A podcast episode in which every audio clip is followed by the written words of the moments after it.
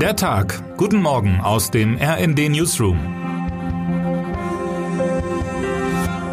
Es ist Montag, der 19. Juni. Seit über einem Jahr bestimmen die Meldungen aus dem Krieg in der Ukraine das Nachrichtengeschehen. Täglich gibt es neue Entwicklungen. Immer noch ist der Schreck groß, dass mitten in Europa ein Krieg ausgebrochen ist.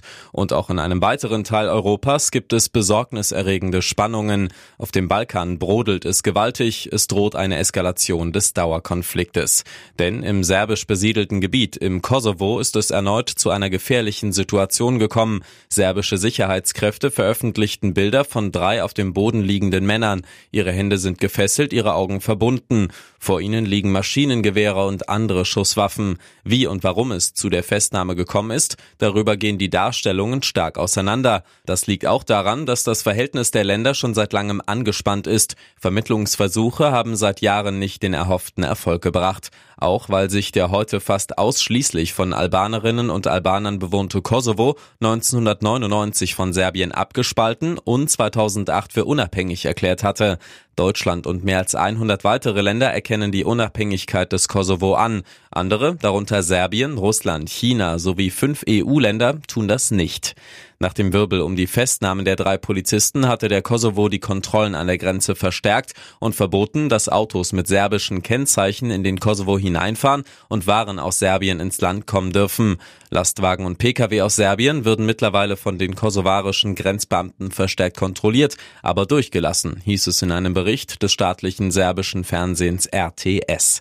Wie schnell ein Konflikt eskalieren kann, zeigt auch ein anderer Vorfall. Serbische militante Aktivisten, Kriminelle und Teile Der serbischen Geheimpolizei hatten Soldaten der Kosovo Forces im Norden des Kosovo angegriffen und einige von ihnen mit Brandbomben schwer verletzt.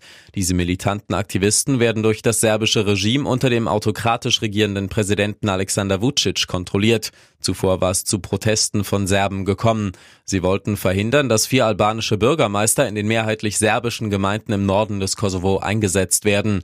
Westliche Botschafter hatten die Wahlen zuerst anerkannt. Einen Tag bevor die Bürgermeister ihr Amt antreten sollten, verlangten US-Vertreter, dass sie ihre Büros nicht beziehen sollten.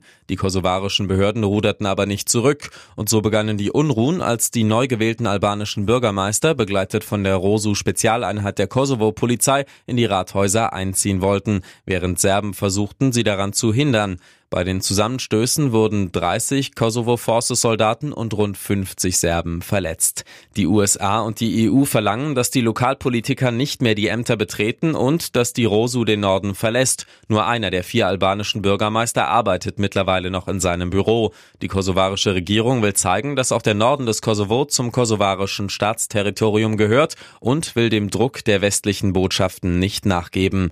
Die USA und die EU stellen sich weiter hinter Vucic und behaupten, behaupten, die kosovarische Regierung trage die Schuld an der Eskalation. Eine Beruhigung des Konfliktes ist aktuell nicht in Sicht. Über die aktuellen Geschehnisse informieren wir Sie natürlich. Termine des Tages.